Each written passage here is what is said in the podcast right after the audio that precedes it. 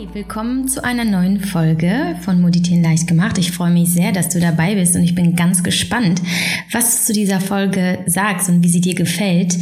Ich persönlich bin unglaublich glücklich, ähm, dass ich dieses Thema hier aufgreifen darf. Es mag dich vielleicht überraschen, da du ja weißt, wie viel ich über das Thema Selbstfindung, Selbstliebe, Selbstakzeptanz äh, spreche und wie wir einfach manchmal annehmen sollten, was ist. Und doch sprechen wir heute über Schönheitschirurgie. Und ich werde dir gleich erzählen, wieso und wieso ich mich entschieden habe, dieses Thema zu platzieren und ähm, dir zur Verfügung zu stellen. Ähm, ja, ich hole mal aus. Wir sprechen heute über die Schönheitschirurgie, weil sie als Thema ähm, in mein Leben kam vor ungefähr einem halben Jahr. Da wurde ähm, bei mir eine erneute Hernie festgestellt im Oberbauch. Das ist ein, eine Stelle, ähm, die bei mir bereits vor ähm, acht, neun Jahren operiert wurde. Ich hatte da schon mal eine Hernie und die ist nochmal aufgegangen. Ähm, ich muss also nochmal am Bauch operiert werden, was bislang nicht stattgefunden hat. Jetzt war es aber so, dass ähm, nach der Hernien-OP unschöne Narben entstanden sind auf, meinem, ähm, auf meiner Bauchdecke. Und äh, das hatte ich angesprochen bei meinem Termin damals beim Chirurgen und hatte gesagt, ähm, also das geht so nicht, das müssen wir irgendwie korrigieren, wenn sie da ja eh dran sind, machen sie das wieder weg. Und dann sagte sie, ja, das äh, ist Sache des Schönheitschirurgen. Und da, das war das erste Mal, dass ich äh, irgendwo damit konfrontiert war und erstmal ganz ablehnend war. Ähm, dennoch ließ ich mir eine Empfehlung geben und kontaktierte den Schönheitschirurgen, der mir von meinem, ähm, von meinem Chirurgen empfohlen wurde. Und ja, da kam Dr. Kessmann ins Spiel. Ich ließ mich von Dr. Kessmann via FaceTime beraten. Ähm, Corona lässt grüßen, was aber wunderbar funktionierte und er sich quasi den Bauch auch via Kamera anschauen konnte und mich beraten konnte und wir haben ganz lange gesprochen ähm, und er hat mir erklärt, wie das Ganze ablaufen, ablaufen würde und es würde sich im Grunde genommen dann um eine Bauchdeckenstraffung ähm, handeln, quasi in Kombination mit der Hernien-OP. Also es wäre eine Kombination aus einer medizinisch notwendigen OP, also der Verschließung der Hernie, also des ja, das ist im Grunde genommen ein Loch im, im, im, in der Bauchdecke, für alle, die, die das Wort nicht kennen, und eben einen plastischen Eingriff. Und ja, das war das erste Mal, dass ich mich irgendwo für dieses Thema öffnete und mir auch Informationen beschaffte und damit konfrontiert war, ob ich sowas möchte oder nicht. Und ich hatte mich zwar hinterher dagegen entschieden aus verschiedenen Gründen, ähm, aber irgendwie ging mir das Thema nicht aus dem Kopf, vielleicht mehr aus journalistischer Sicht. Und spätestens als ich mit einer Bekannten zusammensaß und sie mir ihre Geschichte erzählte von wirklich großem seelischen Leid in Bezug auf ihren Körper und ähm, ja, welche Erfahrungen sie damit gemacht hat, wie sehr es ihren Alltag, ihr Denken beeinflusst und was ja, was sie quasi bewegt hat, sich an Brüsten und Bauch zu operieren und auch warum sie darüber nachdenkt, sich an anderen Stellen operieren zu lassen. Und das war sehr bewegend und das, das ging mir nah. Und dazu muss ich aber auch sagen, ich weiß nicht, ob das eine Rolle spielt, aber für mich tat es es damals. Es war eine Frau, der ich das nicht zugetraut hätte. Und da habe ich sicherlich ganz arg in Klischees gedacht. Also die typische Frau, die zum Schönheitschirurgen rennt und sich die Brüste machen lässt. Und da war es dann so, dass ich begriffen habe, ja, da hast du einfach naiv gedacht. Und ähm, und da saß diese Frau vor mir, die so eben gar nicht nach Schönheits-OPs aussah und gar nicht nach gemachten Brüsten und die wirklich eine, ja, eine bewegende Geschichte hatte. Und da wusste ich, ähm, das ist ein super wichtiges Thema. Auch hier auf meinen Kanälen, auch hier in, in, in meinem Podcast. Ähm, Und natürlich bekomme ich auch viele Nachrichten von Frauen bei Instagram oder per E-Mail, die wirklich Seelenschmerz haben und große Mühe, ihren Körper zu akzeptieren. Und das kam dann alles so zusammen und ich habe beschlossen, dass wir darüber sprechen müssen, dass wir das Thema Schönheitschirurgie enttabuisieren müssen und ich möchte Informationen bereitstellen, helfen und Möglichkeiten aufzeigen und von dem Thema Selbstliebe entkoppeln. Ich habe viel darüber nachgedacht und jetzt denke ich, du kannst dich wahrhaft selbst lieben und trotzdem sagen, ich möchte, wenn ich die Möglichkeit habe, hier und da nachhelfen, weil es mir mehr Sicherheit gibt und ich mich wohler fühle, wenn ich in den Spiegel schaue und dass das Gesamtgefühl stimmiger wird und mir hilft, mit mehr Leichtigkeit und ja, auch Zufriedenheit durchs Leben zu gehen. Ähm, und da habe ich einfach wirklich mein, mein, meine bisherige Argumentation überdacht und meine Einstellung zu der Sache Schönheitschirurgie und ähm, finde halt einfach nicht, dass es falsch ist, etwas an sich machen zu lassen. Ähm, auch nicht in, im größeren Stil. Ähm, ich bin also der Überzeugung, dass vor jedem Eingriff seelische bzw. psychologische Arbeit vorausgehen sollte. Eben gerade weil ich festgestellt habe, jetzt äh, durch mehrere Gespräche mit, mit Frauen, die sich haben operieren lassen, dass das meist eben ein, ähm, ja, ein, ein, ein seelischer Grund vorliegt ähm, und häufig auch eine lange Periode der, der Gedanken, der Zweifel, der Wünsche. Und ich glaube, bevor man wirklich sich entscheidet, sich operieren zu lassen, sollte man sich ernsthaft mit sich selbst auseinandersetzen, mit seinen Intentionen, mit seinen Beweggründen, ja, im Grunde genommen mit seiner Geschichte, um dann final sagen zu können, ja, ich will das wirklich. Und hier geht für mich ein großer Wunsch in Erfüllung und ein Traum. Und dieser Überzeugung davon, dass ähm, dass eben diese körperliche Veränderung nicht ohne eine seelische Vorarbeit geschehen sollte. Dieser Überzeugung ist auch Dr. Kessmann.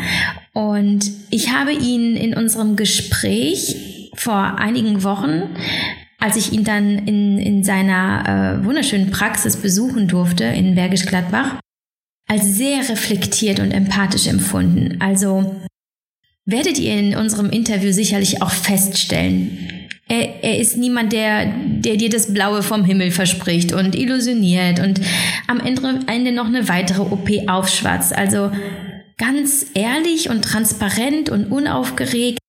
Und man hat dann danach das Gefühl, okay, hier sind die Tatsachen, hier ist auch seine Meinung, ohne dass er da jetzt wirklich sehr persönlich wird und eine gesunde Einschätzung. Und ähm, ich glaube, das ist das, was eine potenzielle Patientin, ein potenzieller Patient auch braucht. Also wirklich eine, ja, eine, ein, irgendwo auch ein bisschen ein Spiegel, aber auch eben eine professionelle Meinung, die, die ehrlich ist.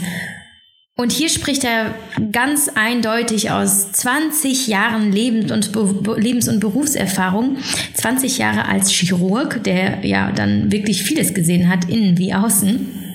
Und davon hat er mir erzählt bei meinem Besuch in der Praxis, äh, was unglaublich spannend war und ich bin sehr froh, dass ich das gemacht habe. Ich hatte unzählige Fragen dabei, davon sehr viele von euch und wir haben wirklich das Maximum rausgeholt an Themen von Brüsten, Bauch, Haut, Fett bis hin zu haben Sie eigentlich selbst was machen lassen, Dr. Kessmann? Es ist wirklich alles dabei und ich finde, es macht einfach Spaß, ihm zuzuhören und auch wenn man selbst gar nichts an sich machen lassen möchte. Ähm, denn vielleicht geht es dir so wie mir, du bist bis dato vielleicht sehr kontra gewesen und hast es abgelehnt und hast es nicht verstanden, warum Menschen das machen.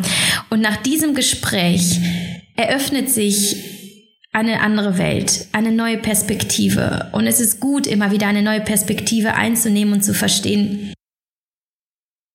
Die eigene Wahrheit ist nicht die ultimative Wahrheit. Es liegt immer noch viel mehr dahinter. Und, äh, Und diese Möglichkeit habe ich bekommen bei Dr. Kessmann und gebe sie jetzt an dich weiter.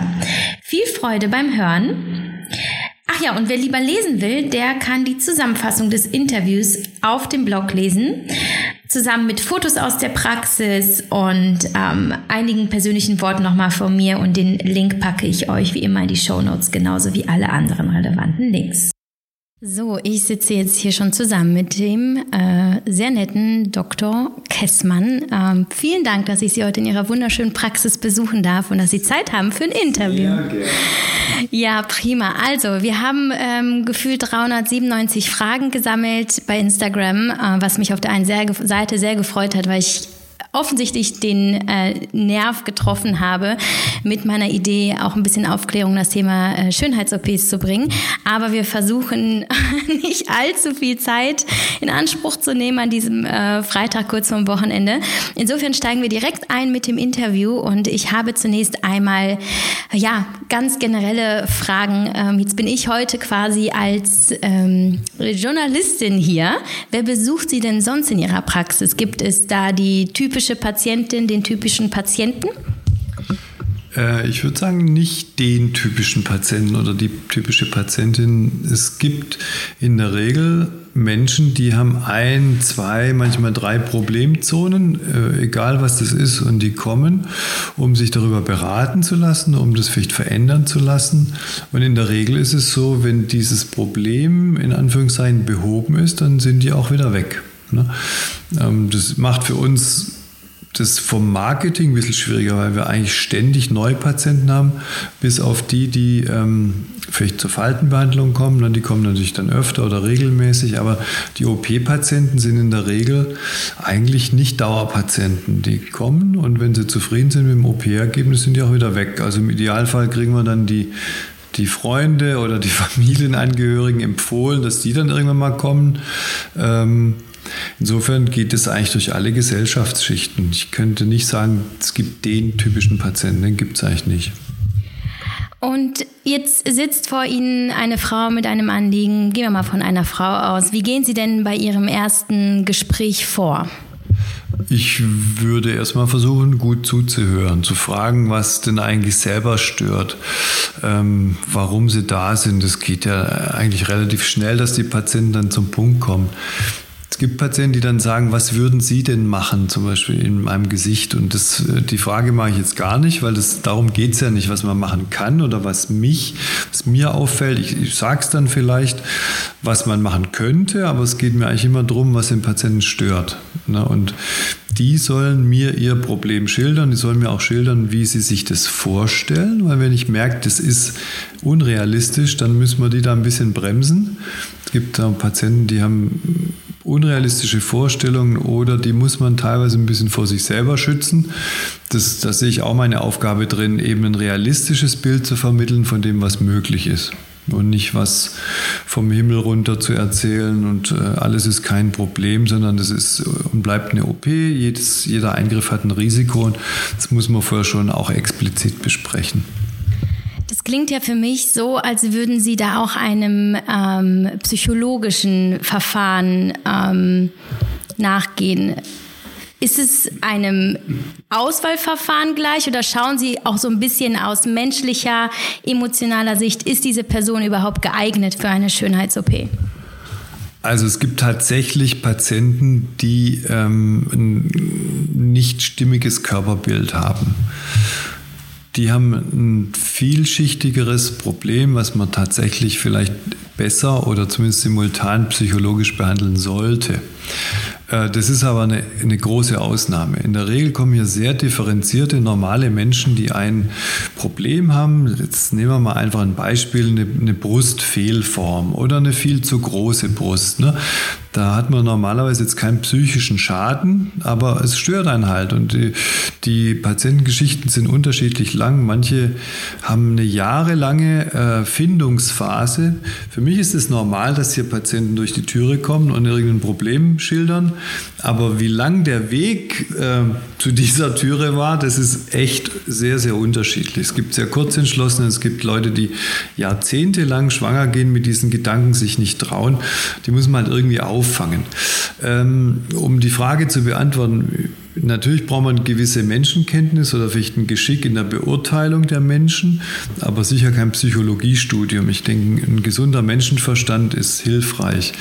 Es geht auch darum, manche Patienten vor sich selber zu schützen oder vielleicht einfach auch ähm, zu gucken, was ist, was ist realistisch möglich. Mhm. Aber das ist ja schon so, dass hier auch einfach Geschichten reinkommen. Ne? Also Menschen nicht nur mit Träumen, sondern eben mit Traumata, mit Narben. Gehen Ihnen die Geschichten auch teilweise nah? Also ich selber kann mir vorstellen, dass es äh, Dinge sind, die die Frau, den Mann vielleicht schon lange bewegen und vielleicht auch sogar aus gewissen ähm, ja, schweren Erlebnissen entstammen.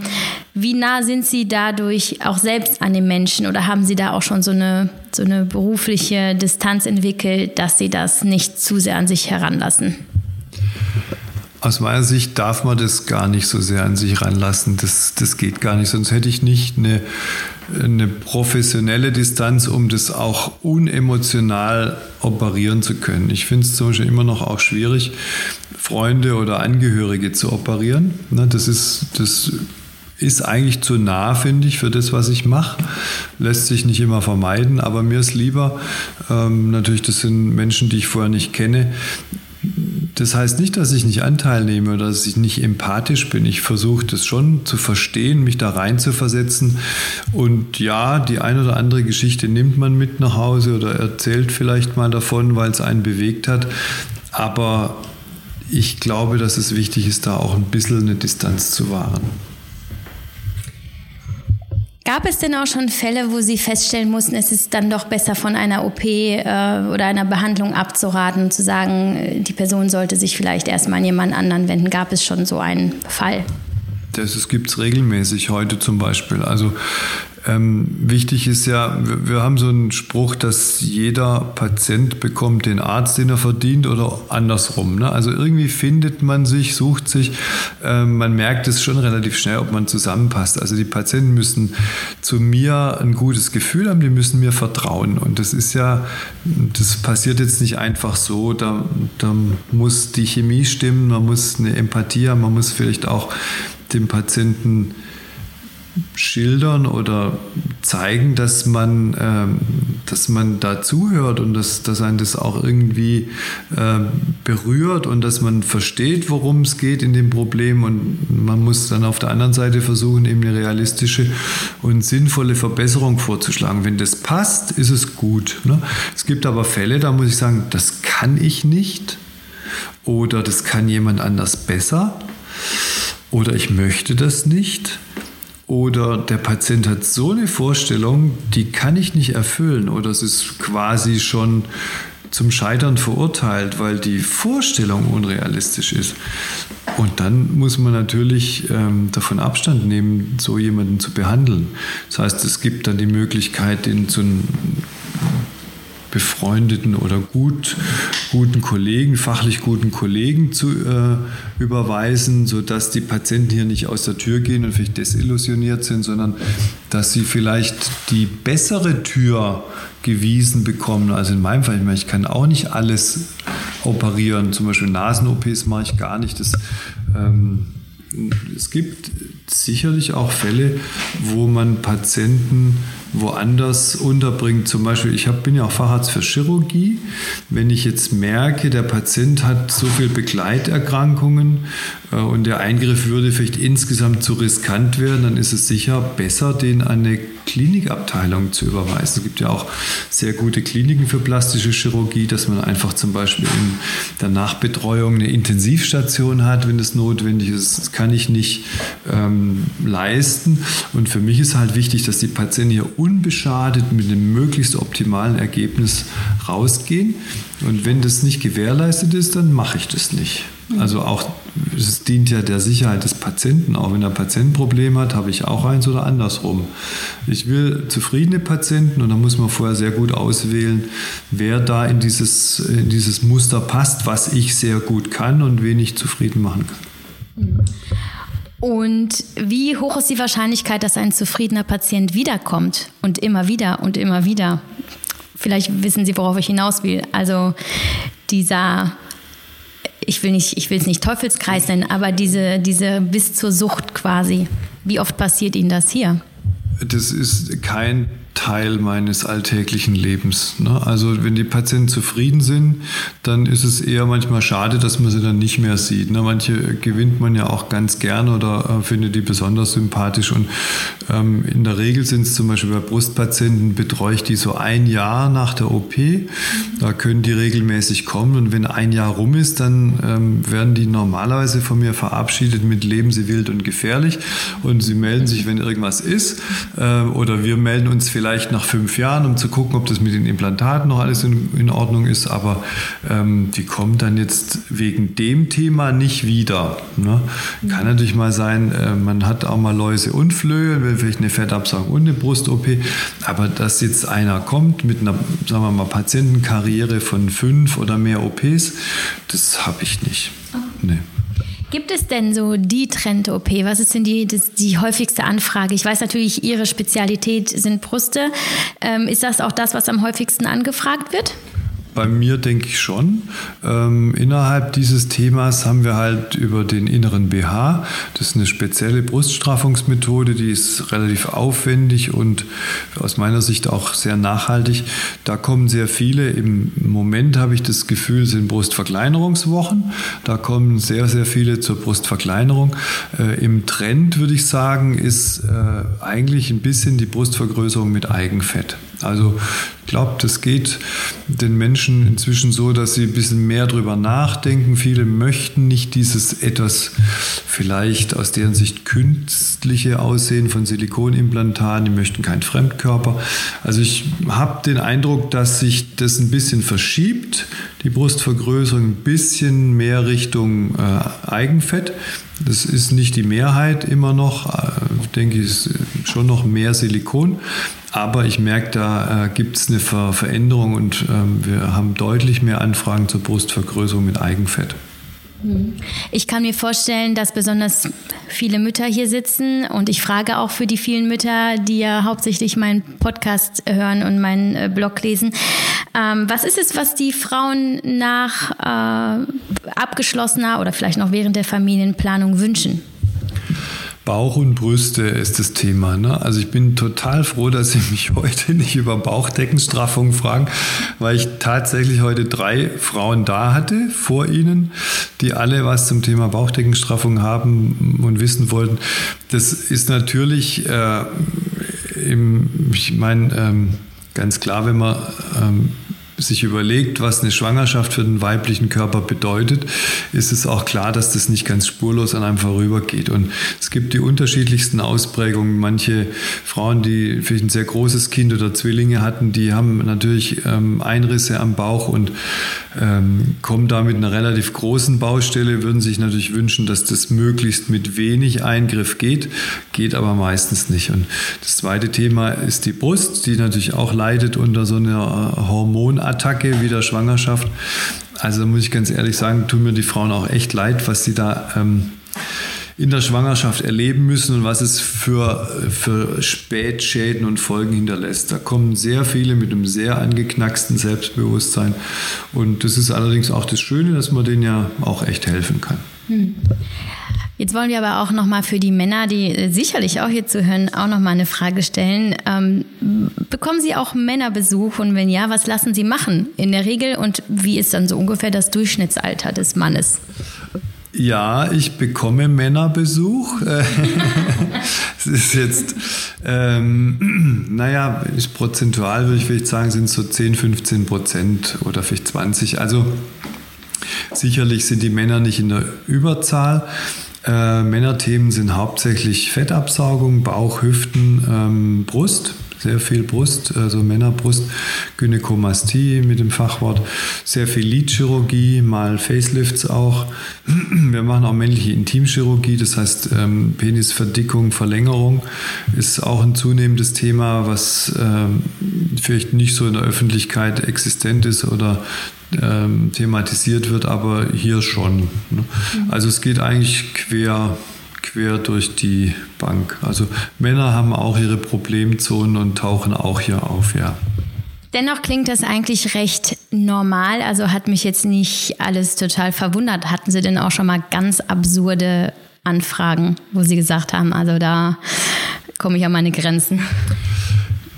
Ja, ich hatte auch absurde Anfragen, klar. Also wir hatten jetzt zum Beispiel eine, find, das finde ich zum Beispiel schwierig, psychologisch eine Anfrage von einem jungen Mann, der immer parallel zu seinem Bild das Bild eines männlichen Models geschickt hat und der eigentlich eine, eine Gesichtsangleichung an diesen Modeltyp haben wollte.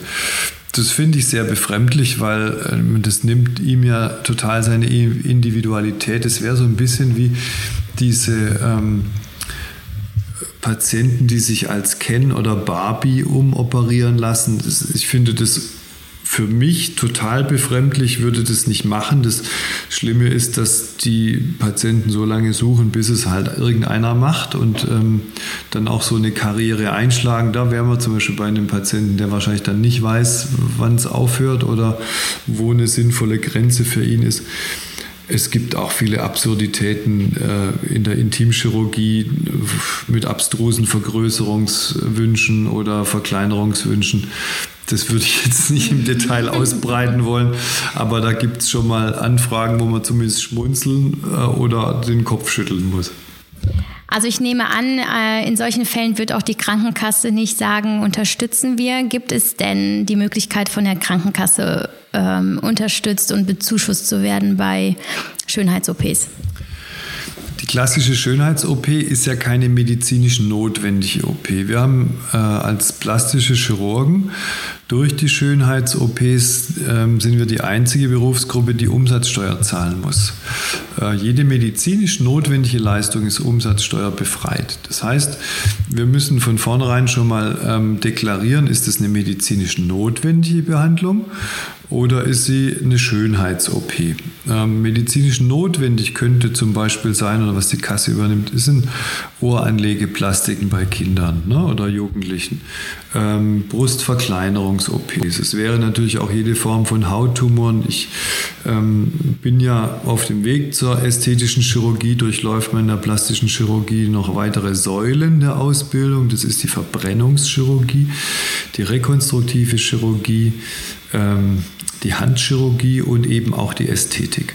Innerhalb der Rekonstruktion haben sie sehr viele Tumorerkrankungen, äh, Verstümmelungen, Traumaopfer, verbrannte Unfallopfer, ne?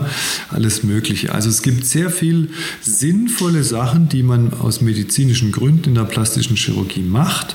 Wir sind halt jetzt in der Niederlassung in einer Nische oder Sackgasse angekommen, wo wir meistens nur noch ästhetische Sachen machen.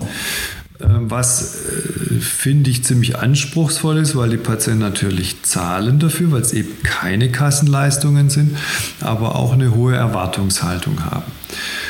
Äh, um Ihre Frage zu beantworten, ja, es gibt solche Sachen. Bei mir ist es in der erster Linie sind es, ähm, wenn Männer zum Beispiel Brustwachstum haben, was auch schmerzhaft ist, also wirklich ein Drüsenwachstum auch in der Brust haben, dann kann das zum Beispiel von der Kasse übernommen werden. Frauen, die eine sehr große Brust haben zur Brustverkleinerung. Es gibt Frauen, die haben vielleicht nur eine Brust ausgeprägt. Ne? Das nennt man ein Amazonen-Syndrom oder Poland-Syndrom. Ähm, es gibt verschiedene Krankheitsbilder, die sind medizinisch anerkannt und das könnte man dann äh, bei der Kasse beantragen, dass es übernommen wird. Jetzt habe ich mich dazu entschlossen, keine Zulassung der gesetzlichen Krankenkasse zu haben. Ähm, das heißt, ähm, ich kann abrechnen mit den privaten Kassen. Die gesetzlichen Kassen würden dann wahrscheinlich, wenn sie was genehmigen, die Patienten eher zu einem Vertragsarzt oder ins Krankenhaus äh, um die Ecke schicken, aber nicht unbedingt mich dafür auswählen. Mhm. Ich habe jetzt zum Beispiel eine ähm, sehr nette schwarze Patientin gehabt mit einer sehr großen Brust. Die hat eine Zusage von der Krankenkasse, von der AOK. Entschuldigung, aber die AOK übernimmt es nicht bei mir. Mhm. Ich finde es jetzt, also man hätte ja zumindest sagen können, kann sein, dass die Patientin ein bisschen Differenzbetrag selber bezahlt. Aber der Kasse ist es offensichtlich nicht egal, wo die Patienten dann hingehen, was ich sehr schade finde, weil das kann ich sehr gut und ich bin mir nicht sicher, ob es in irgendeinem Lehrkrankenhaus besser aufgehoben mhm. ist. Welchen Rat haben Sie denn an Frauen, ich formuliere es jetzt mal so, äh, die mit dem Gedanken spielen, äh, erstmal überhaupt sich unters Messer legen zu lassen? Sich das gut zu überlegen, auf jeden mhm. Fall. Und ähm, es macht sicher auch Sinn, sich mal zwei oder drei plastische Chirurgen anzugucken. Ähm, wir nehmen für ein Beratungsgespräch 50 Euro. Ne? Wir müssen das abrechnen, weil es eine ärztliche Leistung ist. Ich darf die nicht verschenken. Ne? Also kostenlose Beratungsgespräche sind so gesehen illegal. Äh, natürlich schwärzt äh, der eine nicht den anderen an, aber wir nehmen bewusst eine Gebühr dafür, weil es auch eine ärztliche Leistung ist. Das ist gut investiertes Geld und das kann man ruhig zwei oder dreimal machen, um sich ein Bild zu machen. Hier kommen viele Patienten, die sagen, ich war schon da und da und es ist denen unangenehm. Das muss überhaupt nicht unangenehm sein, weil äh, nicht jeder empfiehlt das Gleiche, nicht jeder Arzt kann das Gleiche, nicht mit jedem Arzt kann man gut. Ne? Ich denke, letztlich ist es entscheidend, dass der Mensch das gut operiert, aber man muss ihm auch, man muss auch irgendwie klarkommen mit dem Menschen. Ne? Da gibt es viele auch weiche Faktoren und ich würde denken, man ist gut beraten, wenn man ähm, sich zwei, drei oder vier Meinungen anhört, vielleicht auch nicht zu viele, sich Bilder zeigen lässt von vorher, nachher, sich seine Meinung bildet, ähm, einen gewissen Überlegungsprozess zeitlich da reinlegt, es nicht schnell, schnell entscheidet, es sollte keine Schnellschussaktion sein.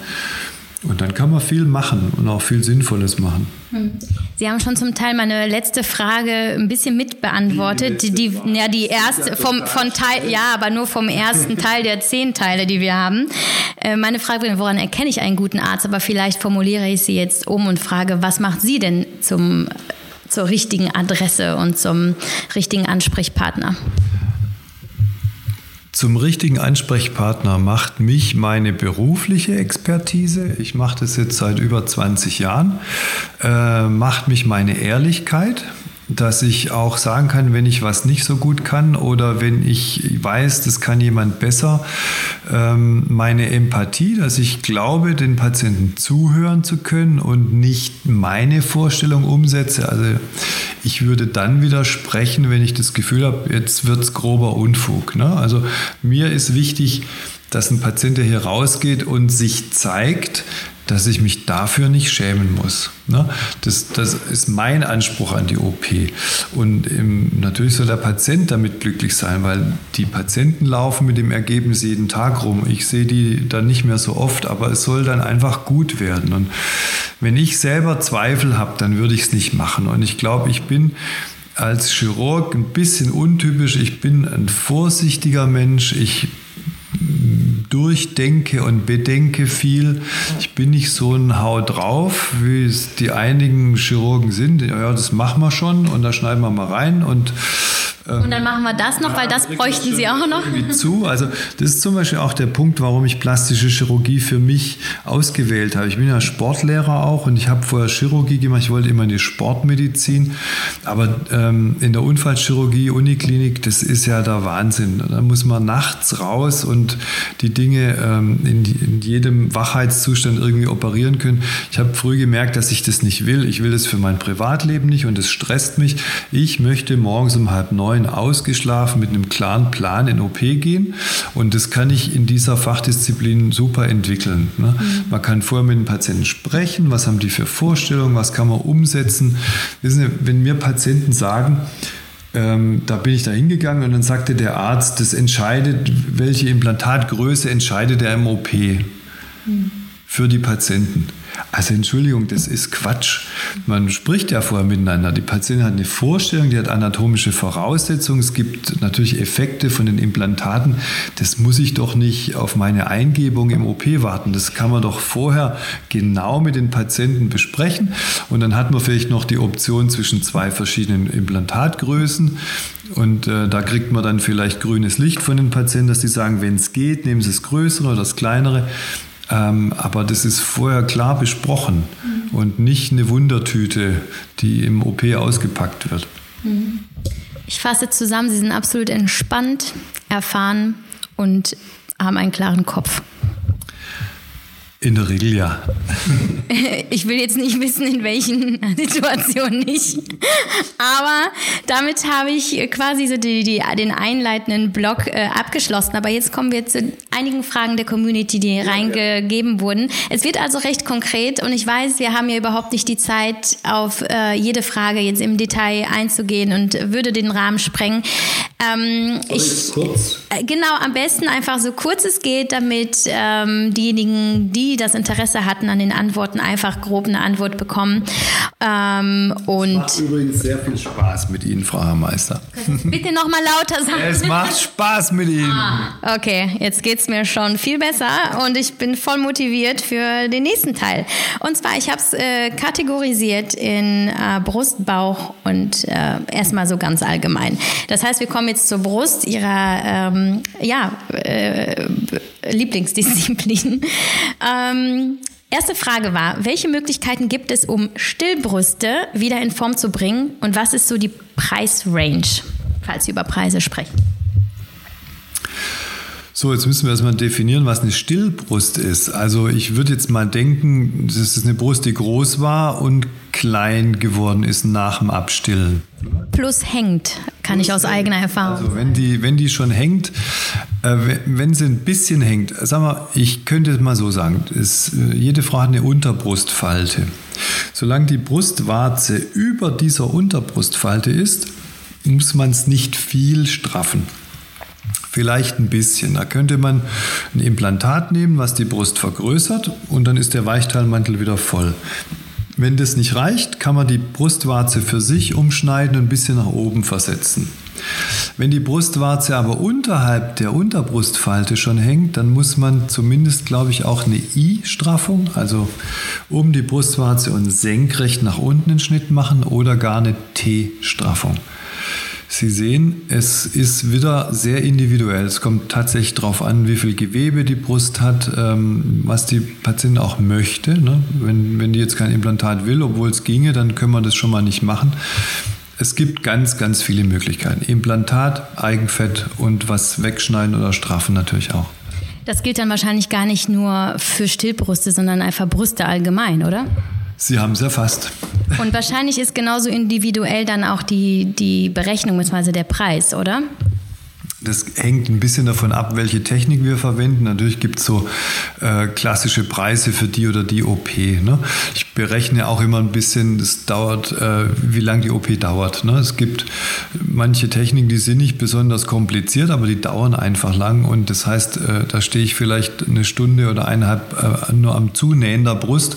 Das macht die OP lang, auch wenn es nicht besonders schwierig ist. Aber die wollen natürlich eine schöne Narbe, alles möglichst unauffällig. Danach richtet sich ein bisschen der Preis ist. Hm. Ist eine Bruststraffung ohne Silikon möglich? Ja. Frage Nummer drei. Ist eine Bruststraffung nach vor dem Einsetzen von Implantaten zwingend notwendig? Das kommt immer darauf an. Wenn in der Regel würde man Implantate versuchen, halb unter den Brustmuskel zu setzen. Halb deshalb, damit der untere Teil des Implantats noch eine schöne Rundung machen kann. Wenn man den auch unter den Muskel legt, dann verschwindet die untere Rundung. Äh, man würde es unter den Muskel machen, damit das Implantat nicht die Brust ausleiert. Ja? Also ich würde sagen, dass wir wahrscheinlich 90 Prozent der Implantate unter den Muskel setzen. Es gibt aber auch Möglichkeiten oder Notwendigkeiten oder Wünsche, wo man es mal auch über den Muskel machen kann. Ähm, wenn das Implantat, also wie es so meistens ist, ähm, Sie merken, ich kann sehr gut kurz antworten, ähm, unter dem Muskel ist, dann hat die Brustdrüse über dem Muskel und über dem Implantat ein Eigenleben. Die kann da drüber rutschen. Und dann sprechen wir vom Wasserfallphänomen, also Waterfall Deformity nennt sich das. Sie haben eine schöne Brust, ein schönes Implantat und die eigentliche alte eigene Brust, die rutscht richtig schlapp da drüber. Dann wird es nicht schön aussehen. Dann muss man diese Brust straffen. Also je größer der Weichteilmantel, je mehr erschlafftes Gewebe da ist, desto eher ist es sinnvoll und notwendig, eine größere Straffung zu machen. Mhm. Ist die Brust nur so ein bisschen in sich zusammengefallen, dann kann man das oft sehr gut einfach mit dem Implantat füllen und fertig. Mhm. Äh, wissen Sie, ob Stillen mit Brustimplantaten möglich ist? Ja, das ist möglich. Äh, nächste Frage. Kriegt man Brüste nach dem Stillen mit einer OP wieder klein und fest? mit der entsprechenden Straffungstechnik, ja, siehe innerer BH. Mhm. Kann man Brüste mit Eigenfett standfest bekommen? Und ab wann ist das sinnvoll und ist das für jede Patientin machbar? Prinzipiell kann man in jede Brust Fett füllen, ja. Aber eine große hängende Brust mit Fett aufzufüllen macht keinen Sinn. Da würde man dann sicher sinnvollerweise eher straffen. Eine Brust mit Eigenfett straff und fest, haben Sie, glaube ich, mhm. war die Frage zu kriegen. Standfest. Standfest, nein. Mhm. I'm sorry, no. Ähm, also die wird niemals so sein wie eine Implantatbrust. Ähm, warum? Weil Fett ähm, ein viel, viel zu weiches äh, Material ist, um das wirklich so die Brust nach vorne zu drücken, wie ein Implantat es könnte. Also die Brust, die ein Implantat hat, wird immer anders aussehen als eine, Implant, äh, eine Brust mit Eigenfett. Mhm. Und äh, gehe ich äh, von, von der richtigen Annahme aus, dass eine Straffung bzw. ja eine OP mit Eigenfett in der Brust nicht die Haltbarkeit hat wie Implantate? Ich würde es anders formulieren. Es gibt eine gewisse biologische Unsicherheit. Ähm, Sie können 300 Milliliter pro Brust Fett einfüllen. Wir gehen davon aus, in MRT-Studien nachgewiesen, dass so zwischen 50 und 80 Prozent von dem Fett anwachsen. Sagen wir mal 200 Milliliter. Wenn ich ein Implantat mit 300 Milliliter nehme, dann sind 300 drin. Beim Fett können Sie es nicht genau sagen. Und es gibt auch Fälle, da sind die Ergebnisse frustran. Ne? Da kommen die Patienten nach einem halben Jahr und man sagt, ja, auch ich als Arzt hätte mir da mehr von erwartet. Ne? Das mag mit dem Stoffwechsel zusammenhängen. Vielleicht haben die Patienten doch ähm, geraucht oder sie haben Diät gemacht oder machen intensiv Ausdauersport oder so. Das sind alles keine günstigen Voraussetzungen fürs Anheilen des Fettes. Also bei der Eigenfetttransplantation gibt es eine Unsicherheit. Das kann man nicht so sicher voraussagen, wie es denn tatsächlich wird. In der Regel wird es gut, aber es gibt eben auch Frauen, die hätten sich mehr gewünscht. Da muss man es dann vielleicht nochmal machen. Das heißt, logischerweise kann ich auch das Eigenfett in der Brust wieder abtrainieren oder ähm, durch äh, Kalorienrestriktionen? Ja, also es ist so, die Fettzellen haben die wunderbare Eigenschaft, dass sie wahnsinnig groß werden können. Ne? Aber wenn wir jetzt einer Patienten Fett absaugen, sagen wir mal hypothetisch, Sie haben 100.000 Fettzellen, wir saugen Ihnen 30.000 weg, dann bleiben 70. Ne? Sie werden nie wieder 100.000 Fettzellen bekommen, aber die 70.000 können wachsen. Wenn die Fettzellen jetzt transplantiert werden in die Brust und anwachsen, dann bleiben die da. Aber auch da können sie groß und klein werden. Das heißt, wenn Sie jetzt eine katabole Stoffwechsellage haben, dass sie also viel trainieren, Ausdauersport machen und eher äh, Gewichtsreduktion anstreben, dann wird die Brust darunter leiden, in Anführungszeichen. Mhm. Dann wäre es natürlich schlau, man ähm, gönnt sich mal ein Eis oder ähm, ein bisschen Kuchen oder macht vielleicht nicht so viel exzessiven Sport, dann wird natürlich das Fett in der Brust auch länger da bleiben. Mhm. Kann man denn Brüste generell schöner operieren, also nicht die Größe, sondern die Form einfach verändern? Ja, klar. Mhm. Also gibt ja viele Fehlformen auch von Brüsten. Es gibt die verschiedensten Techniken und man kann eigentlich aus jeder Brust, äh, man kann jede Brust verbessern, so würde ich es mal sagen. Ne? Mhm. Sollte man mit einer Brust-OP denn warten, bis ähm, die Familienplanung abgeschlossen ist? Ganz ehrlich ist es eigentlich sinnvoller, weil natürlich sehr, sehr viel passiert, hormonell bedingt in der Schwangerschaft, übers Stillen dass es ehrlicherweise Sinn macht, das hinterher zu machen. Da habe ich zum Beispiel eine ähm, kleine Geschichte, dass eine Patientin mit einer wirklich grotesken Brust auf der einen Seite zu mir kam. Nach ganz vielen frustranen Versuchen, schwanger zu werden, hat es geklappt und es ist dann so aus dem Ruder gelaufen, dass eine Brust wirklich total deformiert war.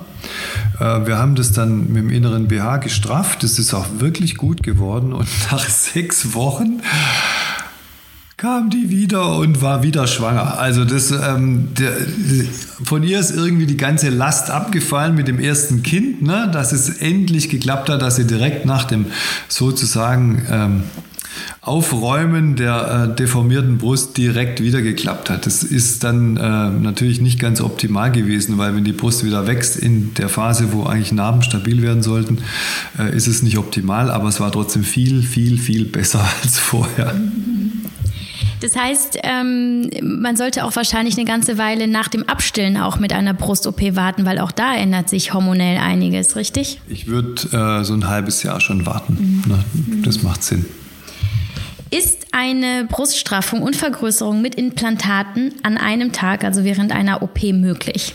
Das sollte das Ziel sein, ja. Mhm. Es kann manchmal sein, wenn es besonders schwierig ist, dass man vielleicht noch mal ein halbes Jahr später ein bisschen nachstrafft, also möglichst nicht mehr ans Implantat muss. Aber das ist das Ziel, das in einer OP zu machen. Mhm. Haben Sie Erfahrungen mit der Brustimplantatkrankheit, also BII, glaube ich, ist die Abkürzung? Breast Implant Illness. Mhm. Ja, das ist ein relativ diffuses Krankheitsbild. Ich äh, hatte ja auch schon Patientinnen, das geht dann einher mit äh, Schlafstörungen, äh, Kribbelparästhesien, Unwohlsein, Kopfschmerzen. Also ähm, ein bisschen ist es vielleicht so zu sehen, wir in der Medizin lernen wir ja die Differentialdiagnose. Das heißt, man schließt Diagnosen aus und es bleibt irgendwas übrig. Ne? Und ähm, diese Symptome, die da auftreten, da gibt es natürlich auch andere Ursachen dafür. Und es ist oft so, dass man vielleicht mehrere Dinge, die auch die Symptome auslösen könnten, ausschließt und vielleicht zum Schluss das übrig bleibt, dass man sagt, das ist tatsächlich vielleicht äh, durch das Implantat ausgelöst. Wir sollten es vielleicht entfernen. Das ist ähnlich wie Amalgam, das quecksilberhaltige äh, Zahnfüllung, die man jetzt inzwischen natürlich nicht mehr verwendet, aber die natürlich diffuse ähm, Sachen auslösen können. Jetzt muss man natürlich sagen, dass die Silikonimplantate, wenn sie ein Silikonimplantat haben, können sie eigentlich normalerweise kein Silikon im Körper nachweisen. Wenn jemand auf einer Intensivstation liegt, dann können sie das im Blut nachweisen. Aber der hat einen Intubationsschlauch, der hat vielleicht einen Dauerkatheter, der hat gewisse Verweilkanülen in den Venen. Da haben sie wirklich messbares Silikon im Blut. Das haben sie bei einer Implantatträgerin nicht. Das wäre ja fatal. Trotzdem gibt es eben Menschen, die vielleicht so unspezifisch darauf reagieren, dass es vielleicht wirklich die Lösung des Problems ist, das Implantat zu entfernen. Mhm. Aber es ist wirklich nicht häufig. Hm. Was sind denn eventuell häufige Komplikationen? Gibt es häufige Komplikationen? Mit welchen sind Sie denn in Ihrer Praxis konfrontiert? Äh, wir haben da natürlich äußerst wenig Komplikationen. Nee, Spaß beiseite. Ich habe ja vorher gesagt, dass ich ehrlich bin. Ähm, natürlich gibt es, also wir haben zum Beispiel noch nie eine, eine, Infektion von dem Implantat gehabt. Das wäre ja fatal, da muss man das Implantat raus mal ein halbes Jahr warten, bevor man es wieder neu reinmachen kann. Äh, also Implantatinfektionen wäre wär was ganz Schlimmes, ist aber selten. Äh, natürlich gibt es auch mal ähm, die Möglichkeit, dass, dass eine Nachblutung entsteht. Ich hatte tatsächlich eine Nachblutung in zehn Jahren bei einer Brustvergrößerung. Das ist eine relativ überschaubare Komplikationsrate. Aber ähm, wenn sich die Implantate zum Beispiel unterschiedlich positionieren. Man würde sagen, so ein halber Zentimeter Unterschied der Unterbrustfalte bis ein Zentimeter wird meistens toleriert. Wenn das mehr als ein Zentimeter unterschiedlich ist, ähm, dann wird es bemängelt, zu Recht. Natürlich passiert einem sowas mal. Ne? Oder anatomische Implantate, die sich über die Zeit verdreht haben. Also es gibt eher so mechanische Komplikationen. Es gibt jetzt auch die sich aber korrigieren lassen dann einfach. Korrigieren lassen, mhm. klar, selbstverständlich. Ähm, es gibt jetzt diese, mh, mm, dieses Brustimplantat assoziierte Lymphom. Das ist vielleicht auch schon mal äh, der, die ein oder andere im Internet drüber gestolpert. Es nennt sich BIA für Breast Implant Associated ALCL anaplastisches Large Cell Lymphom sind da im weitesten Sinne eine äh, Tumorerkrankung der Lymphzellen, die dazu führt, dass nach Jahren eine Flüssigkeitsansammlung um das Implantat entsteht. Diese Flüssigkeitsansammlung ist suspekt und sollte abgeklärt werden. In dieser Flüssigkeit können Lymphomzellen sein. Das würde dazu führen, dass man das Implantat, die Kapsel, die Flüssigkeit entfernt. In der Regel ist es damit erledigt. Das heißt nicht wie bei Brustkrebs, Chemo oder Bestrahlung oder äh, akute Lebensgefahr. Ne? Jetzt muss man dazu sagen, dass das eine extremst seltene Erkrankung ist. Ne? Aber es gibt's und allein weil wir genauer gucken, werden wir mehr davon bekommen. Aber wir sprechen immer noch äh, um Fälle in, im Promille-Bereich. Ne? So, das heißt, ich kläre die Patienten darüber auf. Wir äh, machen eine bewusste Implantatauswahl in Bezug auf dieses Thema. Ähm, da gibt es also von mir Informationen. Und was natürlich immer entstehen kann, ist die Kapselfibrose. Das sollten wir nicht ähm, vergessen. Das ist, ähm, jede Implantatträgerin hat eine Hülle ums Implantat. Entschuldigung, wenn ich schon wieder nicht kurz antworten kann, aber es ist halt vielschichtig. Diese Hülle ist normal und diese Hülle kann verstärkt, es ist wie eine innere Narbe, die kann verstärkt wachsen. Das würde dazu führen, dass das Implantat durch die Hülle gequetscht wird, sich verformt. Das sieht dann nicht nur blöd aus, das tut auch weh, das wird hart und dann heißt heißt, ja, ich kann da nicht mehr drauf liegen, mein Partner darf es nicht mehr anfassen, dann merkt man schon, da stimmt irgendwas mhm. nicht. Und äh, da liegen die äh, Raten bei den herkömmlichen Implantaten so zwischen 5 und 10 Prozent. Ist jetzt nicht so wenig. Ne? Von 100 Frauen, die ein Implantat haben, haben vielleicht 5 bis 10 ein Problem. Man kann es jetzt auch positiv beleuchten. 90 oder 95 haben kein Problem. Das ist ja sehr viel. Aber es gibt, ich hatte jetzt in den letzten zehn Jahren glaube ich, so vier oder fünf Patientinnen von meinem eigenen Patientengut, wo ich eine Seite äh, Implantate entfernen musste wegen einer Kapselfibrose. Das haben wir ein neues, neues Implantat reingemacht. Und ganz seltene Fälle gibt es auch, wo das Implantat selber kaputt geht. Also wo es einen Riss im Implantat gibt, die sollten zwar nicht mehr auslaufen, die haben alle kohäsives Gel, also Gummibärchenartig, aber ein bisschen weicher. Trotzdem würde man, wenn man weiß, das Implantat ist defekt, natürlich dazu raten, das zu entfernen oder zu tauschen. Das ist dann kein Notfall, da kann man zwei Monate warten, aber halt nicht zwei Jahre. Müssen denn Implantate sowieso irgendwann ausgetauscht werden? Definitiv. Äh, auch hier mein Vergleich mit Winterreifen. Sie können mit Winterreifen auch nicht 20 Jahre fahren, ne, weil das Material irgendwann einfach nachgibt. Äh, Silikonimplantate sind natürlich keine Winterreifen, aber es ist ein Fremdkörper. Und auch da kann man, wenn jetzt eine 20-jährige Patientin vor Ihnen sitzt und Sie würden der ernsthaft erzählen, dass sie die Implantate nicht tauschen muss, dann kann man auch äh, zum Pfarrer gehen und beichten, weil das einfach gelogen ist und man müsste, also sinnvollerweise würde ich sagen, 10 Jahre, 15 Jahre sollten schon möglich sein bei den Implantaten. Das sind, wir sind in der sechsten bis siebten Implantatgeneration, das heißt, es ist wie Golf 1 und Golf 7, das ist Golf 7 natürlich viel besser und sicherer und besser untersucht und Materialien besser erforscht. Dennoch bleibt es ein Fremdkörper und er kann eben nicht drin bleiben. Ich wünsche den allen, wenn sie 20 sind, dass sie 90 werden und 70 Jahre ein Implantat oder 50 oder 40 aus meiner Sicht unmöglich. Mhm. Das heißt, mit der, mit der Idee und der Entscheidung, ein Silikonimplantat zu implantieren, unterschreibt man schon die Folge-OP irgendwann in seinem Leben. Mhm. Möglichst spät, vielleicht wirklich erst nach 20, 25 Jahren. Das ist häufig nicht früher notwendig, aber ja, dennoch ist es irgendwann notwendig. Gibt es denn auch schon nachhaltige Implantate? Nachhaltigere, ja, mhm. aber es kann mich dann nur wiederholen, es ist und bleibt ein Fremdkörper, die Qualität ist besser, die können länger drin bleiben, aber nicht für immer. Eine Frage gab es noch zu Brustwarzen. Sie würden äh, nach zwei Kindern nicht mehr abstehen, sondern nach innen gehen. Ähm, was kann denn da gemacht werden?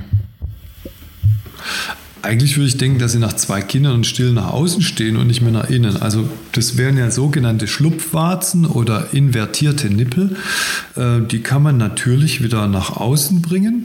Ähm, geht allerdings auf Kosten der Stillfähigkeit, weil was die Brustwarze nach innen zieht oder hält, sind Milchgänge und Bindegewebsfasern und wenn man die sinnvoll durchtrennt, sodass es außen bleibt, dann ist es still nicht mehr möglich. Mhm. Ein Kollege von mir, der sich jetzt zur Ruhe setzt, hat immer gesagt, den Patienten, die nach der korrekten Korrektur von Schlupfwarzen noch stillen können, den gibt er eine Flasche Shampoos aus. ist, glaube ich, auch nie eine gekommen. Ähm, also das, das eine widerspricht sich mit dem anderen. Ne? Das geht eigentlich nicht. Wenn mhm. Sie eine Schlupfwarze richtig korrigieren, dann können Sie nicht mehr stillen.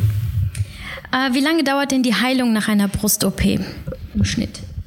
Äh, wir würden die Patienten immer sechs Wochen bitten, möglichst den Ball flach zu halten oder die Füße still. Ne? Also man kann natürlich ein bisschen vielleicht äh, spazieren gehen, ein bisschen früher Fahrrad fahren, aber meine Negativsportarten sind Reiten, Trampolin, Tennis und Joggen und das sollten sie wirklich sechs Wochen nicht machen. Mhm. Eine Frage noch aus eigenem Interesse. Ähm, ich äh, bin Hashimoto-Leidende. Ähm, und es kam auch tatsächlich auch eine Frage, ob es zu einer Verschlimmerung von Autoimmunerkrankungen kommen kann. Also vielleicht auch Rheuma, äh, Morbus Basedorf, äh, Hashimoto, was auch immer. Haben Sie da Erfahrung? Autoimmunerkrankungen sind schon ein Thema für sich, weil da ist irgendwas in der eigenen Immunabwehr, in dem Fall die Schilddrüse betroffen oder es gibt Hauterkrankungen oder sowas. Ähm, ich habe tatsächlich eine Patientin gehabt, die mit einer stärkeren Psoriasis, also dieser Juckreiz, diese Rötung der Haut, da mussten wir tatsächlich die Implantate entfernen. Ich kann das bis heute nicht erklären, aber ähm, da gibt es schon einen Zusammenhang, dass die Immunabwehr natürlich vielleicht auch ein bisschen überreagiert oder äh, die Implantate stärker als Fremdkörper wertet als bei einem anderen Menschen. Äh, um die Frage jetzt zu beantworten, dass sich eine Schilddrüsenerkrankung Hashimoto verschlechtert, weil man Silikonimplantate genommen hat, davon ist mir nichts bekannt. Weder in meinem ähm, Patientengut noch auf unseren Kongressen war das jemals ein Thema. Ich denke, mit einer relevanten oder größeren Autoimmunerkrankung macht es schon Sinn, genauer zu überlegen, ob man ein Implantat nimmt. Aber es ist jetzt nicht per se ausgeschlossen. Es führt auch nicht notwendigerweise dazu, dass die Autoimmunerkrankung exacerbiert, wie man sagt. Also dass sie praktisch ähm, aufblüht oder stärker wird. Mhm. Okay, vielen Dank. Wir haben den äh, Themenblock Brüste abgeschlossen. Ich würde sagen, wir trinken jetzt ein Stückchen Käffchen und dann machen wir in einer Minute weiter. So, wir kommen jetzt äh, zu Themenblock Nummer zwei, dem Bauch. Auch ein Thema für viele Mütter, hängende Haut, äh, kann ich selber ein Liedchen von singen. Insofern interessiert mich selber jetzt auch, wie läuft denn eine Bauchstraffung ab? Wir gehen in OP, schneiden es weg und nähen es wieder zu und dann haben wir es geschafft. Super, das klingt easy, ist wahrscheinlich aber doch nicht so einfach, ja, oder? Ist nicht ganz so easy. Das ist tatsächlich, finde ich, für die Patienten ein bisschen eine belastendere OP. Warum?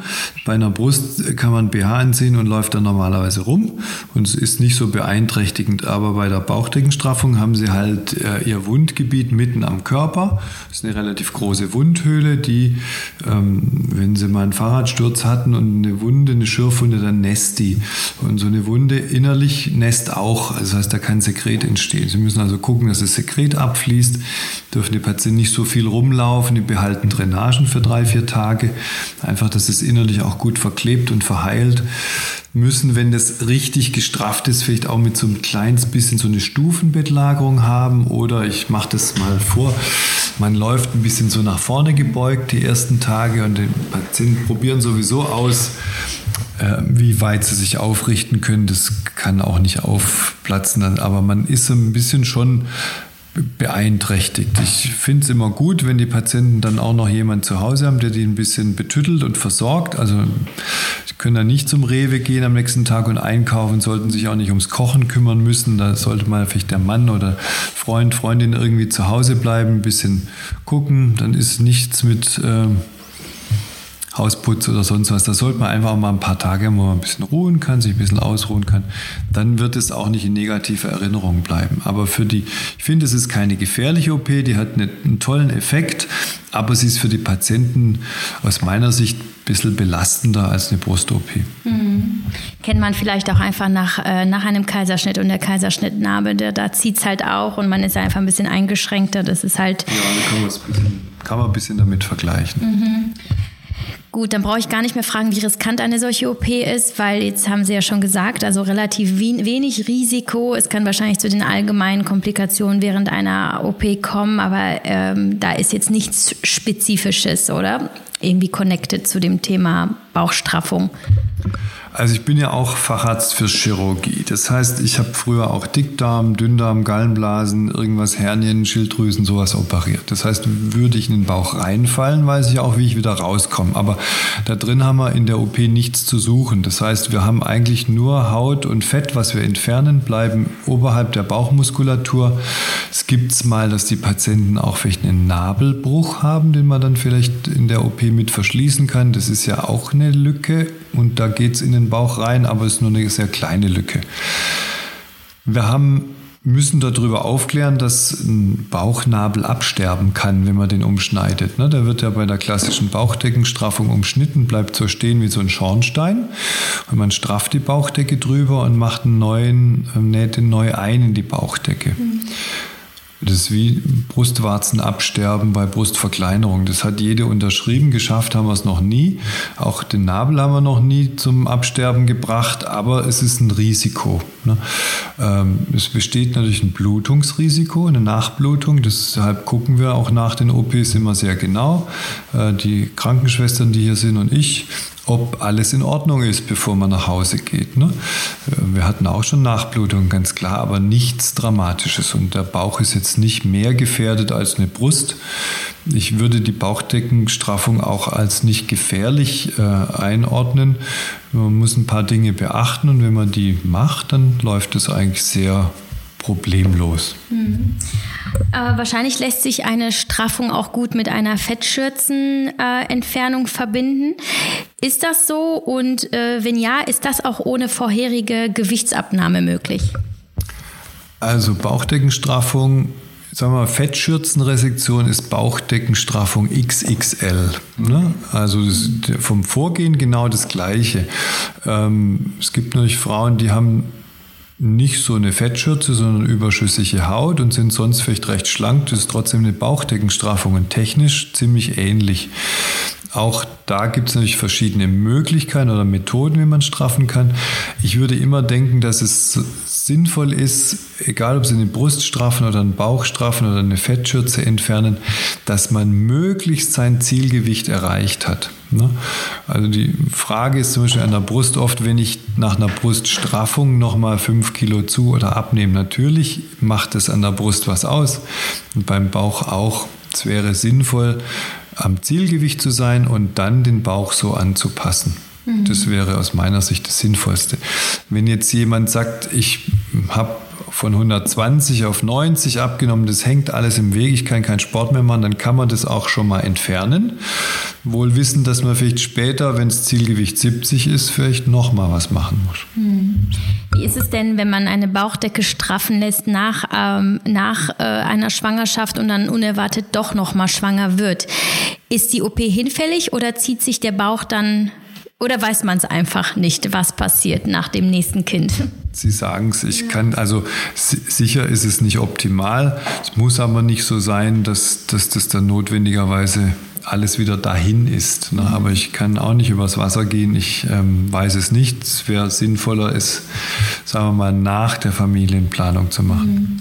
Eine sehr häufige Frage war, wie teuer sind denn Bauchdeckenstraffungen? Kommt ein bisschen auf die Technik an und wie ausgeprägt, ob man vielleicht auch noch an den Hüften mit absaugt, liegen die OPs bei uns zwischen 6.500 und 8.500 Euro plus Narkose. Mhm. Da muss man etwa nochmal so 10 Prozent rechnen. Mhm. Ja, wir haben mit dem Themenblock Bauch jetzt auch abgeschlossen. Das waren ja wir. wir haben zwei von drei Punkten erreicht und jetzt ähm, komme ich einfach mit ganz vielen allgemeinen Fragen, die ich so gesammelt habe, die ich thematisch nicht wirklich einordnen konnte ähm, und auch gar nicht äh, abschätzen kann, ob Sie mir zu allem was sagen können. Aber wir versuchen es. Frage Nummer eins. Welche Möglichkeiten gibt es zur Entfernung von Gesichtsbehaarung? Und machen Sie das hier überhaupt in der Praxis? Äh, wir machen das nicht, aber es gibt die Möglichkeiten über Haarentfernungslaser. Also der Alexandrit-Laser zum Beispiel ist ein ähm, Laser, der Haare entfernt. Äh, ich bewege mich da auf dünnem Eis, obwohl ich einen Laser-Fortbildungsschein gemacht habe, aber wir haben keine Laser. Ähm, es gibt diese ähm, IPL-Laser, zum Beispiel um Intimbehaarung oder Achselbehaarung zu entfernen. Also Haarentfernung geht, ja, und es geht auch im Gesicht. Mhm. Apropos Laser, ähm, Narben entfernen mit Lasern. Machen Sie das? Und ähm, wenn ja, wie sind da Ihre Erfahrungen? Wir haben keinen Laser, also entfernen wir auch keine Narben mit Laser. Laser ist ähm, sicherlich im deutschen Sprachgebrauch eines der Wörter, die mit vielen positiven Assoziationen besetzt sind. Und wenn man ehrlich ist, ist der Laser ein Gerät, was Gewebe verbrennt. So. Also ist lang nicht so spektakulär, wie es immer klingt. Ich würde zum Beispiel auch nicht mit dem Laser in die Haut schneiden, weil es schon beim Hautdurchtrennen Hitze entsteht und die Wundränder nicht unbedingt ähm, besser verheilen dadurch. Ne? Trotzdem denken alle Menschen immer, Laser ist sehr exakt, genau, ne? aber es kommt auch immer auf den an, der den Laser bedient und dass man den richtigen Laser nimmt. Ähm, ich würde sagen, Narben ist äh, schon manchmal ein Thema, aber die Vorgehensweise bei auffälligen Narben ist eigentlich erstmal mit Narbenpflastern, Narbencremes äh, unter Umständen Kompressionsbehandlung. Das macht man zum Beispiel bei Verbrennungspatienten. Haben Sie sicher schon mal gesehen, dass Patienten mit Verbrennung, die tragen Handschuhe oder eine Kompressionsweste oder so, je nachdem, wo die Verbrennung sitzt. Druckbehandlung. Äh, dann kann man das Ganze mit Cortison infiltrieren, weil Cortison äh, unterbindet die Blutzufuhr in die wuchernde Narbe. Ne?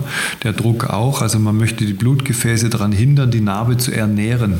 Darum geht es, dass die Narbe flach wird. Mhm. Und man kann die Narbe auch nochmal ausschneiden und korrigieren, vielleicht nochmal exakter oder mit einem anderen Nahtmaterial vernähen. Und ja, es geht auch mit dem Laser. Mhm. Aber der würde bei mir relativ weit hinten in der Skala kommen. Mhm. Ähm, eine Frage zum Lasern kam auch noch ähm, bezüglich Schwangerschaftsstreifen. Äh, jetzt machen Sie nicht den Laser. Welche Möglichkeiten gibt es denn sonst noch, äh, Stretch Marks äh, zu entfernen oder optisch einfach zu reduzieren? Also wir haben äh, eine Radiofrequenz-Applikation. Radiofrequenz ist eine Technologie. Ähm, das hatte ich Ihnen vorher gezeigt. Das Gerät heißt InMode, früher BodyTight. Also wir haben jetzt das neue Gerät davon. Und ähm, es gibt eine Möglichkeit, dieses Gerät einzusetzen nach einer Fettabsaugung zur zusätzlichen Hautstraffung. Das hatte ich Ihnen vorher schon mal gesagt. Für diese äh, Schwangerschaftsstreifen gibt es eine andere Möglichkeit, eine andere Technik aus diesem Gerät. Das nennt sich Fraktora oder jetzt Morpheus 8. Entschuldigung für die Fachwörter, aber so heißt es halt. Ähm, und das sind so Pinköpfe. Sie haben vielleicht schon mal von Medical Needling gehört. Das sind so Nadelroller die machen ja, wenn man damit über die Haut rollt, kleine Löcher in die Haut. Und wir machen das quasi in modern mit einer thermischen Komponente. Es gibt sogenannte Pinköpfe, die haben so ein 60, 24 Pins, je nachdem, äh, welchen man wählt. Die setzt man auf die Haut auf. Das tut nicht weh, also es ist kein Nadelkissen, aber wenn man Energie über den Fußschalter abgibt, dann geht die Energie über diese Pins in die Haut. Und was passiert dann? Es entstehen Löcher wie beim mechanischen Niedeln, aber durch die thermische Komponente, durch die Radiofrequenzenergie werden die obersten Hautschichten gestrafft. Und zwar mit einer Eindringtiefe von 3-4 Millimetern. Das führt dazu, dass dass die Haut sich zusammenzieht. Also dass diese Schwangerschaftsstreifen dünner werden, die gehen nicht weg, aber sie sind nicht mehr so breit. Die fallen nicht mehr so auf. Und man kann damit eigentlich äh, ganz gute Erfolge erzielen. Kommt auch immer darauf an, wie viel das ist. Also ich würde sagen, verbessern ist immer möglich. Äh, wegmachen im Sinne von, die sind dann nicht mehr da, das geht tatsächlich nur, wenn man es wegschneidet. Aber eine Verbesserung ist immer möglich. Unter Umständen kann man es ja auch eben mit dem Bodytight kombinieren, also dass man unter der Haut das Gewebe strafft über diese Stricknadelähnlichen Sonden und die Haut selber über diese Pinnköpfe. Ne? Mhm. So von unten und oben erhitzt und strafft. Mhm. Da ist schon auch viel möglich. Jetzt habe ich gerade noch gesehen, Sie haben etwas, was ich äh, nicht aussprechen kann, äh, die Alternative zur Fettabsaugung. Kryolipolyse. Kann, äh, ich, danke. kann ich in Ihren Kopf gucken? Ich muss sagen, ich war ein bisschen überrascht, das in Ihrer Praxis zu sehen. Ich habe nicht damit gerechnet, ähm, bin aber sehr froh, weil ähm, es viele Fragen dazu gab. Ich habe eher gedacht, es wäre vielleicht in einer äh, ästhetischen Chirurgie nicht so angesehen. Jetzt haben Sie es doch hier stehen. Erzählen Sie mal, was überzeugt Sie denn an diesem Ding? das Ding ist von einer sehr guten Firma und ein sehr gutes Gerät. Na, hätten Sie sich ja jetzt denken können, dass wir ein sehr gutes Gerät haben.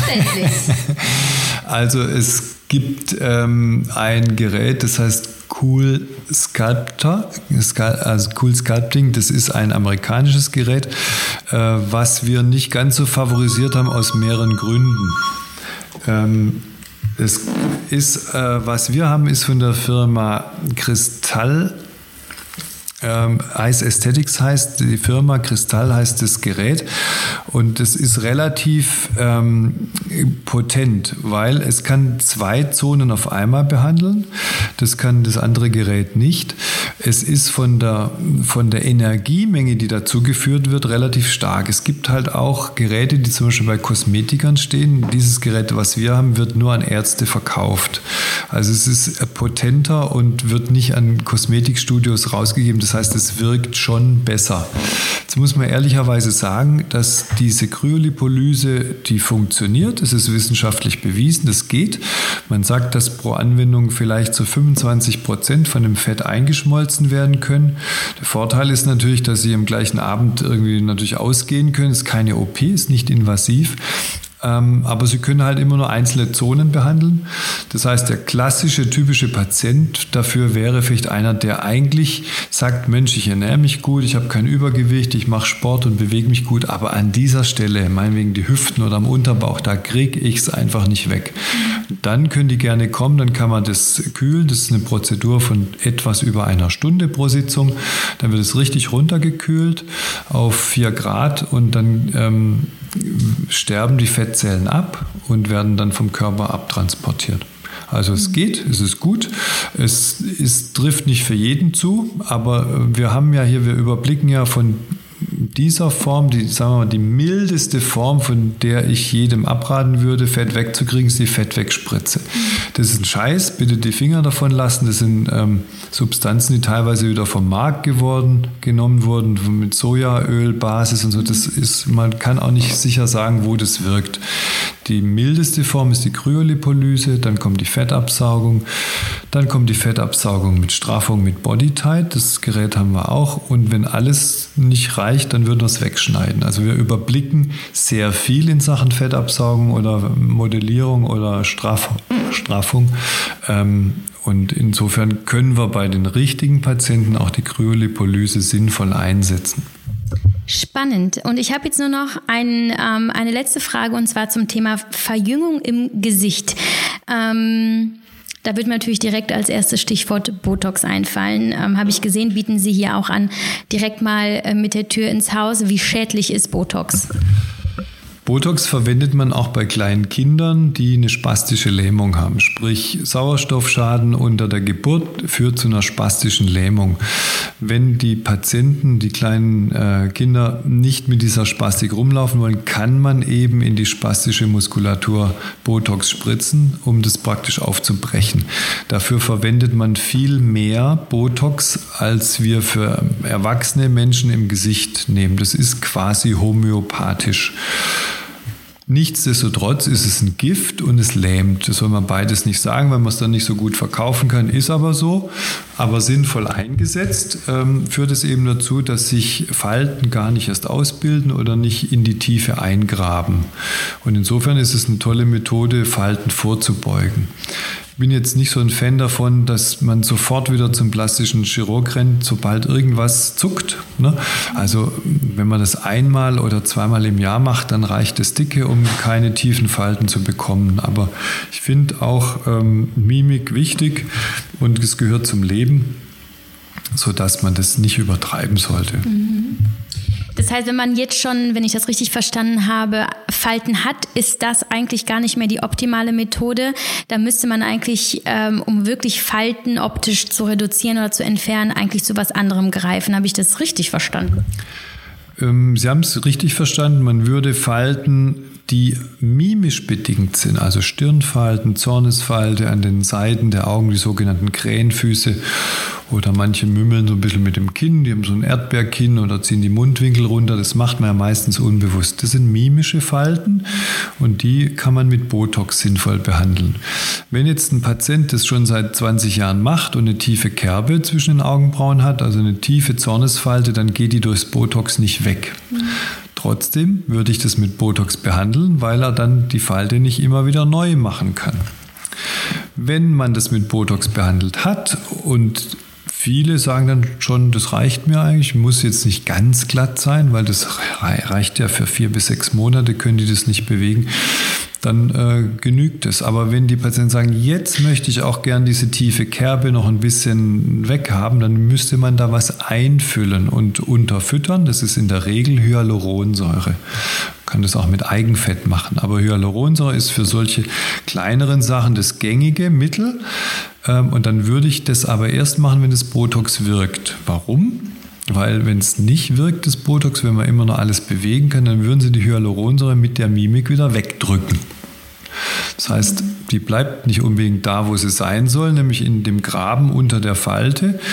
Ähm, und wenn man es ähm, eben nicht mehr bewegen kann, braucht man auch oft nicht so viel. Ne? Man muss, muss das einmal auffüllen, das macht man vielleicht noch irgendwann ein zweites Mal, ein Jahr später und dann ist es eigentlich relativ gut und für lange Zeit behoben. Mhm. Also auch diese Falten kriegt man weg. Mhm. Also was macht man denn, wenn weder Botox noch Hyaluron wirken und die Falten bleiben? Da bleibt ja dann wahrscheinlich nur noch eine äh, operative Straffung. Gut, deshalb sind wir ja Chirurgen. Wir können auch was wegnehmen. Also ähm, wenn es nicht anders geht äh, oder wenn die Haut insgesamt vielleicht über Gewichtsreduktion, Stress, Alterungsprozesse so erschlafft ist, dass es keinen Sinn macht, alles von unten wieder aufzufüllen, dann kann man es natürlich auch straffen. Sprich Lid-OPs, äh, Facelift-OPs, sowas kann man auch machen, Stirnlifts können wir alles. Ähm, aber viele Patienten möchten es nicht oder möchten es noch nicht oder scheuen das Risiko oder die finanziellen Mittel und man muss auch nicht alles operieren. Ähm, das geht ja auch darum zu gucken, jetzt wären wir wieder an dem Punkt, was der Patient möchte. Ne? Wenn es keinen Sinn macht oder ich das Gefühl habe, das Geld können sich echt sparen, dann sage ich manchmal, dann kaufen Sie lieber ein paar schöne Schuhe davon, ne, weil das so keinen Sinn macht. Ne. Das ist vielleicht für den Moment blöd für einen Patienten, aber ich möchte mir da auch treu bleiben und Patienten möglichst erklären, dass sie verstehen, warum ich sowas machen würde. Nicht um jetzt ein paar hundert Euro zu bekommen, sondern dass ich das Gefühl habe, das, das ist ein Ergebnis, was auch eine Zeit lang nachhaltig bleibt. Ne? Und deshalb würde ich nur Hyaluronsäure in die Zornesfalte, nur spritzen, wenn der Patient mir sagt, okay, ich will halt kein Botox, ich nehme das zur Kenntnis, dass das nicht so gut und nicht so lange wirkt und möchte es trotzdem, dann mache ich es. Aber ich möchte halt nicht, dass er nachher enttäuscht ist oder sagt, das hätte ich mir anders vorgestellt, weil da reden wir dann schon explizit vorher drüber. Das möchte ich nicht, dass er da mit einer falschen Erwartung in so eine Behandlung geht. Mhm. Gibt es dann nochmal ein anderes medizinisches Risiko bei Hyaluron? Das ist ja ein ganz anderer Stoff. Ich glaube, der ist dem Körper ja wahrscheinlich, es ist halt einfach ein körpereigener Stoff auch, oder? Äh, heißt das auch, es ist gesünder für uns? Nee, der wird auch im Labor gewonnen ähm, und gemacht. Er ist aber biodegradierbar, das heißt, es baut sich ab mit der Zeit. Ich würde auch wirklich dringend davor abraten, permanente Filler zu verwenden. Da gab es eine Odyssee und eine Dekade in den 90ern, wo sehr viel ausprobiert wurde, was zu äh, mehr oder weniger großen Katastrophen geführt hat. Also permanente Filler ähm, sind bitte nicht mehr zu verwenden. Auch so flüssiges Silikon oder so, das macht nur Unheil. Ähm, Hyaluronsäure baut sich ab, aber man weiß auch aus äh, mikroskopischen Untersuchungen, dass sich in der Therapie, wenn man es öfter wiederholt, Kollagenfasern anlagern. Das heißt, das Bindegewebe wird schon verbessert, wenn man das regelmäßig macht. Ähm, und es gibt natürlich auch mit Hyaluronsäure theoretisch Probleme. Das kann sich verkapseln. Wir nehmen jetzt Produkte von der Firma Galderma, Qmage, die gibt es seit Jahrzehnten. Das ist millionenfach äh, erprobt und immer wieder überarbeitet. Ich habe persönlich keinen Ärger damit gehabt, aber man muss trotzdem auch beim Spritzen aufpassen. Man kann natürlich sowas auch mal äh, in Regionen spritzen, wo es nicht hin soll. Also das, die, die anatomische Kenntnis im Gesicht, wo man was hinfüllen darf und kann oder was da passieren kann, ist schon wichtig. Also ich möchte jetzt nicht sagen, dass andere Menschen oder Ärzte das nicht machen können, aber man sollte sich nicht jetzt ähm, wegen ein paar Euro in Hände begeben, mhm. die es vielleicht nicht so überblicken, was sie da machen. So würde ich es mal formulieren. Gut, Darf ich Ihnen noch zuletzt eine persönliche Frage stellen? Haben Sie selber auch schon was machen lassen? Nein. Es war so ein bisschen meine Vermutung, äh, weil Sie sehen sehr natürlich aus, aber sehr frisch. Muss die gute Ernährung sein und der wenige Stress. Nee, ähm, das ist in der Tat sehr witzig, weil es gäbe das eine oder andere, was ich wohl mal ausprobieren würde. Aber es ist tatsächlich oft daran gescheitert, dass ich die Behandlung ja nicht an mir selber mache äh, oder keine Zeit habe dafür oder dann auch vielleicht dann nicht ganz so eitel bin. Also ähm, weiß ich nicht. Es gäbe schon Dinge, ich werde schon auch noch mal was ausprobieren. Herr Dr. Kessmann, ich will ja nicht sagen, Sie haben mir die Schönheits-OPs jetzt schmackhaft gemacht, aber wenn, äh, würde ich wahrscheinlich hier mal anklingeln. Das war ein sehr, sehr schönes, ein offenes, ein ehrliches und mutmachendes, inspirierendes Gespräch. Ähm, ich bin mir sicher, dass wir damit ganz viele Frauen erreichen und auch vielleicht beruhigen und informieren, auch auf ganz fundierte Art und Weise. Insofern ganz, ganz herzlichen Dank und ähm, Sie haben jetzt die Möglichkeit, ein letztes Wort zu sprechen, wenn Ihnen noch etwas auf dem Herzen liegt. Also ich wollte mich auch bedanken. Das war wirklich sehr nett mit Ihnen. Ich beantworte die Fragen gerne. Wenn was dabei war, was wir noch nicht besprochen haben, die Patienten können sich jederzeit per Mail oder Anruf an uns wenden.